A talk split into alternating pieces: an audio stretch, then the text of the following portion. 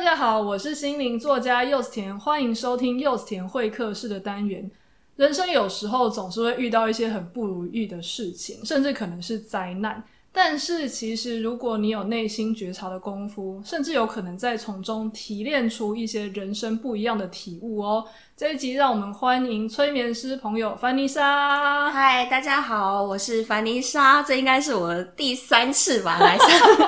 来上柚子的节目，而且录这一集其实是一个很超展开。其实原因是 Vanessa 她先邀请我聊一下她的 podcast，所以我在大概前。前半小时才刚上过他的节目，那那个 Vanessa 他刚好跟我说，他最近遇到一个蛮严重的意外，但是那个意外却让他想到很多事情，所以有很多启发。我就跟他说，等等，我觉得这四件事情应该是非常有趣的，那我们干脆就录成 podcast 好了。对，我就是不断在为我的听众朋友谋福利。所以其实等一下 Vanessa 要讲什么我都不知道，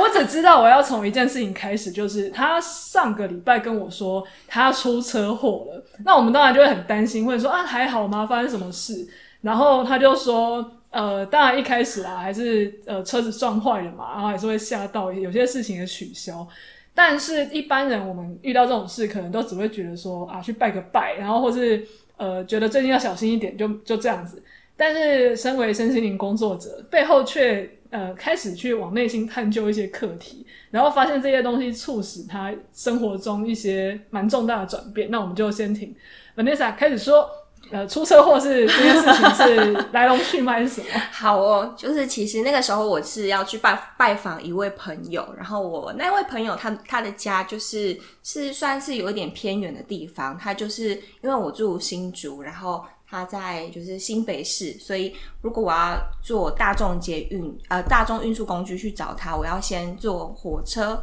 然后可能再转捷运。但是转到捷运之后还没有结束，我可能还要再搭计程车，这样子就是来来回回会花很多很多的时间。但是我看一下就是导航，如果我开车上去的话，其实大概只要一个小时就会到他家了。所以我后来就决定就是开车上去找他，这样子。然后，呃，我先前情提要一下，我开的车呢是当时我已经就是应该是说现在也还算是吧，就是正就是在协议分手的男朋友这样，我开着他的车去这样，我跟他借车，然后就是一一路上其实都还蛮顺遂的这样子，然后我就开着开着，然后导航就提醒我说要下下交流道咯，所以我就要下交流道，然后就是要下去的时候，我就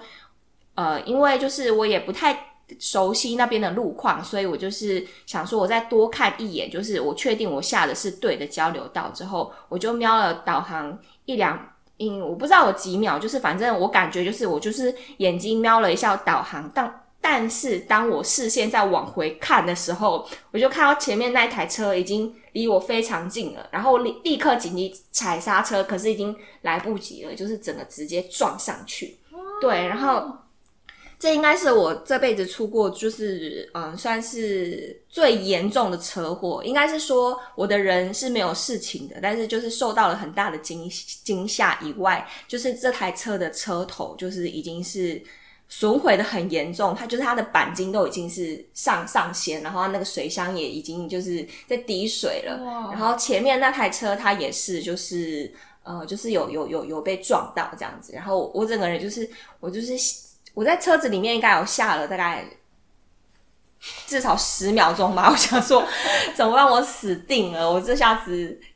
就是要赔多少钱啊之类的。所以其实你们是，嗯、他是对向车道的车吗？还是他也有闯入什么你这条车道什么的？应该是说那个时候就是要下五股交流道了，然后那那那个地方可能就是本身车况就是比较乱，车子比较多，嗯、然后可能前面的车子就是。踩刹车还是怎么样的？然后他他其实也就只是跟着一起踩刹车。哦，你是撞到屁股？对，我撞到他的屁股。Oh. 然后因为那个时候是我可能没有及时发现到路况，因为我有几秒钟眼睛盯着导航，然后等到我视线再回来的时候，就已经迎面快要撞上了。对，就是这样子。但是人是没事的，对方的人也没事，但是就是我们就是就是车子就是损毁了这样子。对，然后当时就是。我真的吓到不行诶，因为那个时候是我连要开那个车子的门，他都因为因为那个鈑金被掀开什么，所以是开不太起来的。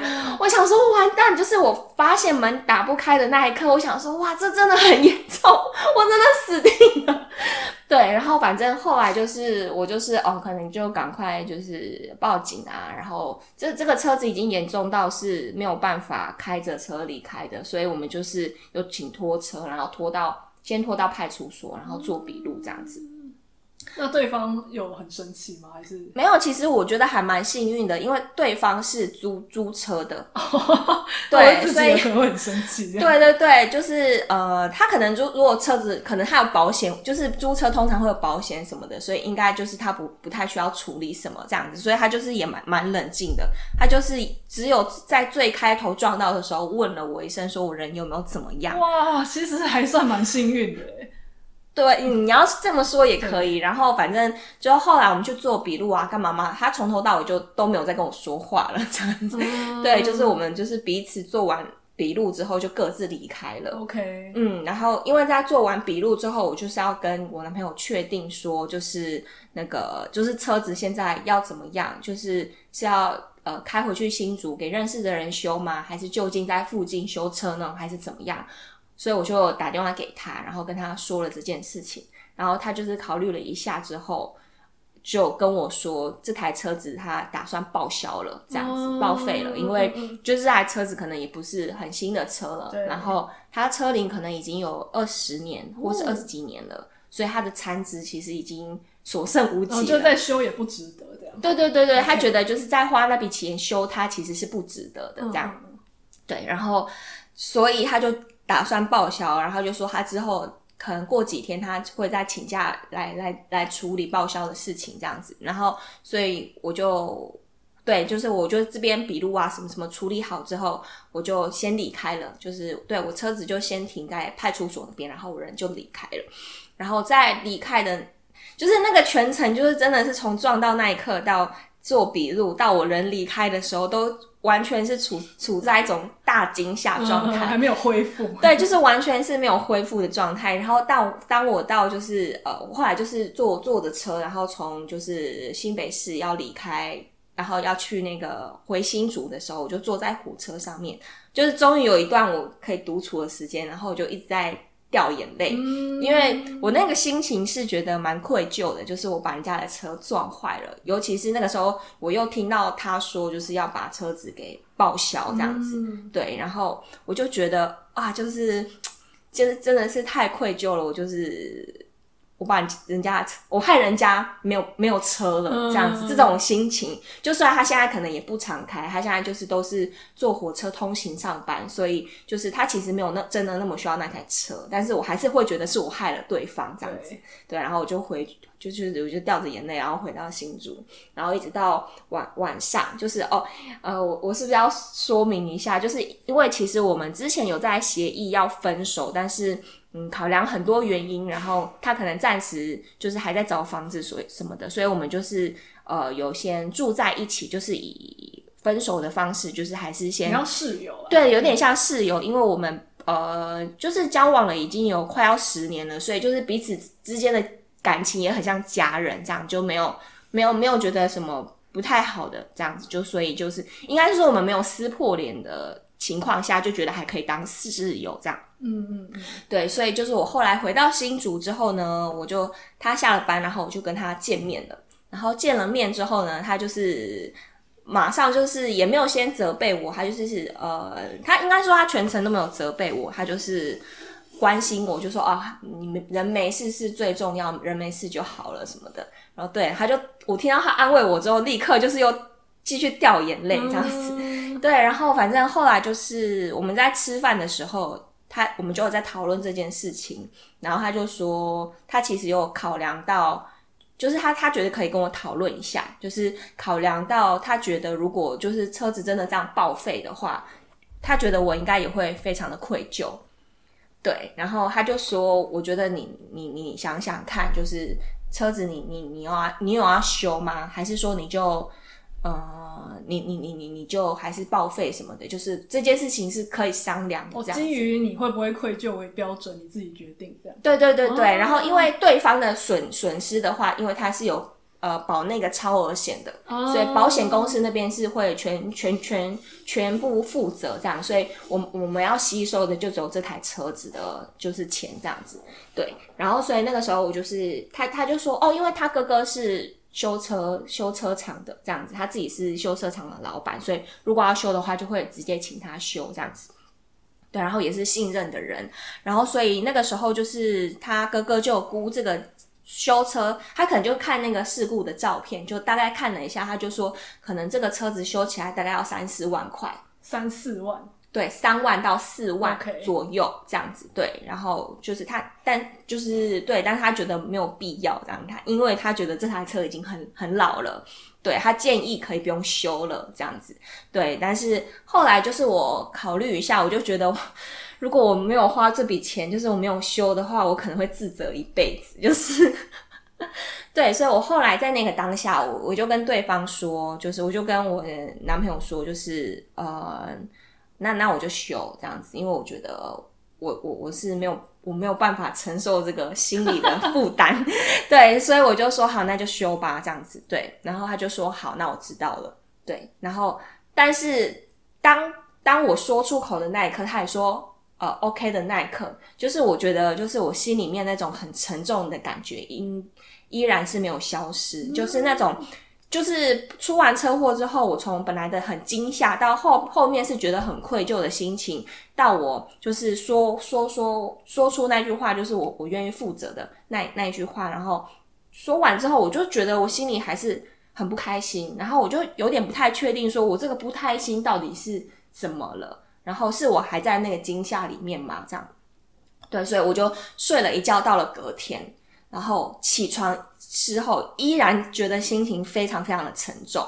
然后我就一直在想说，这个感觉好像不是愧疚，到底是什么感觉？对，然后我就在心里面想说，难道我是希望对方也帮忙分担那个，就是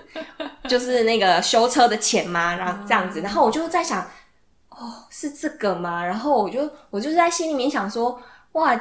就是你，你也太过分了吧？就是 你怎么可以这样想？你怎么可以希望就是对方也帮忙你这样子？然后我就觉得你，你真的很，就是我就开始在心里面一直批判自己。我就想说，哇，你也太贪心了吧？你怎么这么糟糕？我就开始心里面就是太，当我开始在批判自己的时候，那种心情很糟糕的感觉就整个雪上加霜。就是我整个就是从本来觉得很沉重的心情，又开始觉得自己真的是有够糟糕，这样子就是那种整个就是真的是很不开心。就是原本可能只是低落，但是在加成之后就变成一种很复合的情绪。对，就是从从低落。到就是自责，嗯，就是责责怪自己之后，就是那个心情又荡到谷底这样子，对。然后我就觉得我那一天真的是什么事都做不了，然后我就打了打了一通电话给我朋友，然后嗯，我就跟他说，我现在真的就是很需要找人聊聊天，你可不可以陪陪我这样子？对。然后我们就见了面，然后我就立刻跟他说出了车祸，然后刚刚那一整段的。状况我都跟他说完了，这样子，然后他听完了之后，他就我就说我现在还是心情很不好，然后可能他因为他也很了解我吧，所以他就问了我很多问题，他就说那那你是你想你是想要怎么样？你是想要他就是付钱吗？什么的，就是男生就是想要付钱吗？然后我就说，我就我就脱口而出，我就说，对，我希望他付钱，但是我觉得好像不是。我在乎的不是那笔钱，而是呃在乎的是他愿意就是帮我分担的那个心意。然后我说完这句话之后，我才发现哇，原来我原来我内心层面是这样想的，就是原来我不是要这笔钱，因为就是其实如果是赔个三万四万，如果他说他要帮忙分担，可能也就是分担个一一人一半嘛，或者是你他帮忙赔个一两万嘛。那但是既然都要赔了，其实好像。真的也没有差到那一点，嗯、就是不是说一点点，一一万也是很多。但是我想说的事情是，你都要赔了，对，你要你都要赔了，就是你少一万跟多一万，其实都是要赔的，对。但是我发现其实不是我为了要贪心那一万两万，而是我在乎他说出口的那份心意，嗯、我才意识到说，原来我心里面要的是这个东西。对，然后于是就是因为发现这件事情，我那个自责的，就是一直责备自己的那个声音，就立刻就消失了。发现、哦、啊，原来是这样，原来我心里想的是这个。对，然后所以我就因为意识到这件事情之后，我就回头去想了很多，就是我我跟我前男友之间的关系什么的。然后就是你刚刚说的这位男生，对，就是这位，哦、嗯，前面虽然我们常会称他为男友，但实际上是同一个。对，就是不管刚刚说什么男友、前男友或是室友，其实都在指同一个男生。这样对，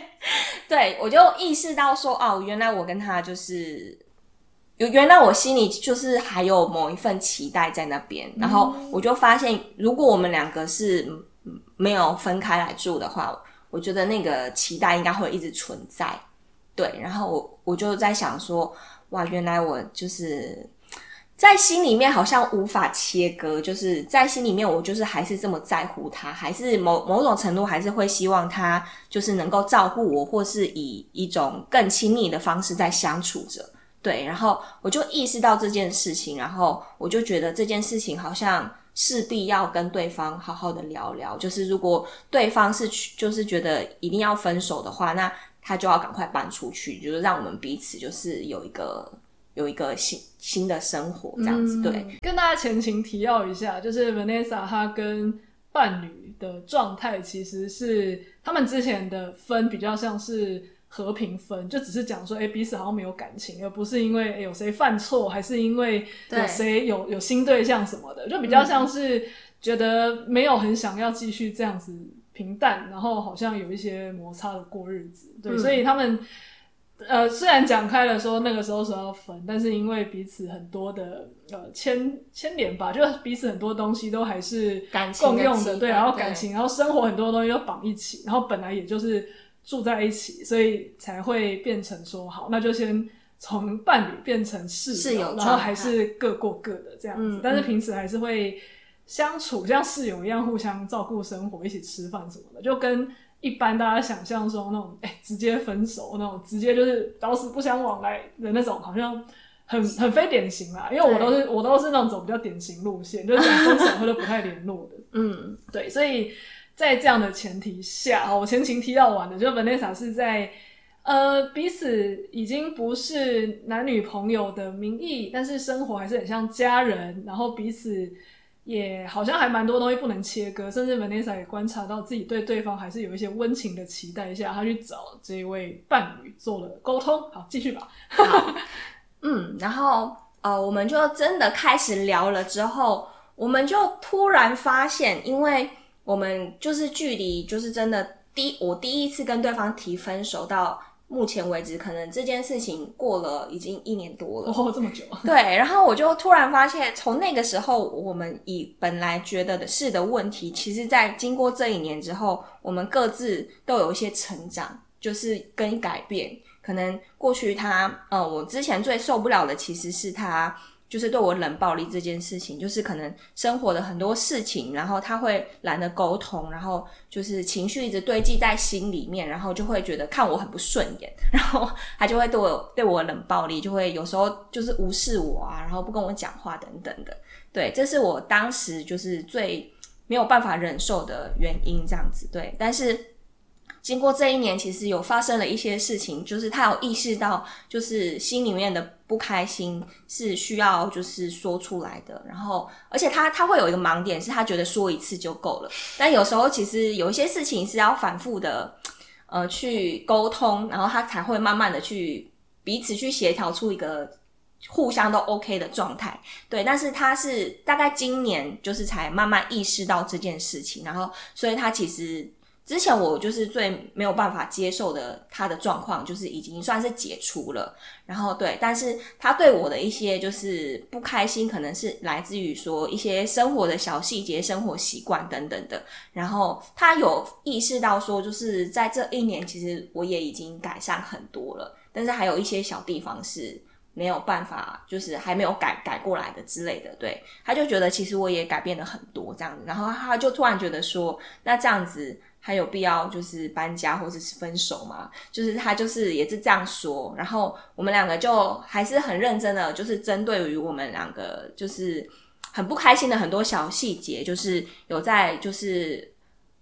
讨论，然后是那种很真实的在讨论，就是哎，我真的很不看不看不顺眼你什么什么什么啊，这样子，就是用一种很直接的方式去讲一些很生活的细节，这样。然后甚至我们还有就是设一些就是。暗示的密语就是，比方说他某种情况压起来的时候，我要说什么话去提提醒他等等的，就是就是这样。然后我们两个就想说，好，我们也还没有说要复合，但是我就觉得，也许可以试着从，就是我们那一次讨论的这个。细节里面，然后再去做彼此再去做一些调整，然后如果说可以可以接受的话，那那就是之后就是可能关系就有新的可能性，就也许是可以再复合啊，或什么什么的。嗯、但是现在就有点像是在试验期这样子，嗯、对。哎，我这样听完，觉得你们现在关系好像变得很对等，嗯，因为以前好像听你讲一些关系中的事情，就会觉得。对方好像就是没有很想沟通，然后好像你就会比较偏忍耐，对，然后好像就是会算了算了，我就自己来，对对对。但是听你这样讲，好像他现在已经被之前提分手跟一些很中这中间一年多来的各种心路历程的转变，他知道哦，原来他真的有一些问题，而且这些东西不处理的话，其实你是真的会受不了，你不会永远隐忍的。而他这一年以来也意识到，他真的还是蛮珍惜，甚至也觉得这段关系很重要。嗯，那他也没有真的想要离开。其实我觉得复合对我来说是真的很困难。有一个原因是，因为复合需要双方，呃，分手只要有一方就好，对，复合需要。双方。因为很多人在求复合的时候，其实看起来是想要求复合，但实际上都是独角戏。就只是硬是要把对方拉着不要走而已。可是我觉得那些复合都不是真的复合。嗯，复合要双方都觉得想要朝对方的方向前进，这个复合才有意义。嗯，对。所以我刚刚听到你这样讲，我觉得诶、欸、很有趣诶，因为嗯，一开始听这个故事的时候，我会有一点好奇，想说，嗯，一般旁人听到是自己撞坏车的时候，不是都还是会觉得说，哦。本来就我撞坏，就就我自己赔。假设是我的车你撞坏，你应该不会希望我帮你赔。当然，你会觉得说全全全部我都给你。太抱歉对对对对，因为你对我没有伴侣的期待，你就会觉得说哦，本来就是应该你全权负责。然后中间你如果要搭计程车什么，拜托你让我付，可能就会这样讲。对对，因为本来小本身本人是一个非常非常客气的人，他绝对不会是一个自己做错事，然后还觉得说你怎么没有帮我一起赔偿这样子。嗯，所以就变成说你有很精明的觉察到哦，原来。平常虽然一个做错事会很想要负责到底的人，却会希望别人跟自己一起负担，不是因为自己贪心，而是因为对自己也受惊吓，自己也嗯觉得很害怕，然后觉得自己也受伤了，希望对方能够用呃在精精神上、对对对对，感性上对对，能够跟你一起分担，就是好像说哦你不孤单哦，你是一起的那种，就是希望这种。就是你有觉察到背后的心态不是钱，而是还是希望对方可以跟你一起扛那个惊吓跟受伤感，嗯，然后透过这个发现自己这个期待之后，才跟对方谈开说，诶，那我们现在关系是怎么样？那如果你没有要回应我的这种期待，那是不是我们还是赶快分居？诶，我觉得这就是一个很棒的觉察跟进化，诶，因为一般人没有这样的觉察，可能就会觉得说。哦，现在好衰哦！我怎么遇到这种事？对对，然后可能也会想说，哦，就是对方虽然要我赔，对啊，我本来就应该赔啊。虽然我觉得好像哪里不是很开心，但反正就是我做错事，我要负责，就会用一些很表面的教条来压抑自己。但是其实并不是说表面的教条怎么样，我们就照做就不会心里有疙瘩，反而是去探索背后每一个情绪后面的脉络，那你找到原因。最后结果都会是好的，不管那个结果是什么。嗯嗯，对对对。那你还有什么想要补充吗？没有，就是其实呃，我觉得讲说好像发生这件事情，然后让我怎么样，好像有点太太，你要说太刻板，嗯，太 old school 嘛，就是、嗯、对。但是我会觉得，就是嗯，我觉得这个觉察真的是让我。心里面轻松很多，对于就是这个这一段关系是心里面真的轻松很多。虽然它是一个发生了一个很大灾难才发现的一个小心情，对，但是我觉得把这件事说开了，然后我们彼此之间有找到一个很具体的去调整的。方方向，我觉得是真的很开心。对，嗯嗯嗯，我这边最后可以跟大家分享一下，其实以前从小到大，我们一定不缺乏别人跟我说，本来就是你的责任，不然你想怎么样，或是啊，本来就是你做错事啊，本来就是你要负责。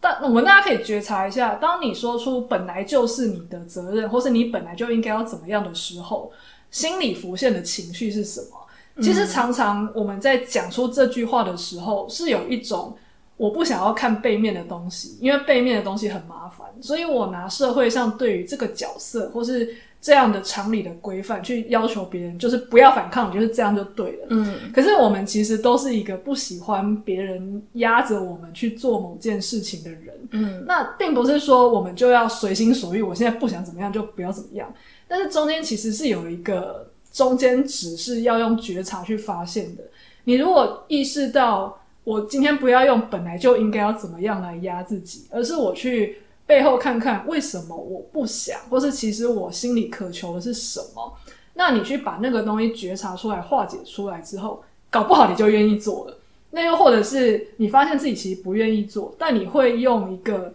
呃负责的方式去在这件事情上做一个转变。那不管怎么样，我都觉得一定比跟自己说你本来就应该要怎么样还要更好。我觉得这就是今天 Vanessa 这个故事想要给我们的一个启发。OK，非常谢谢 Vanessa 今天来到我们节目，我们下次再见啦，拜拜，拜拜。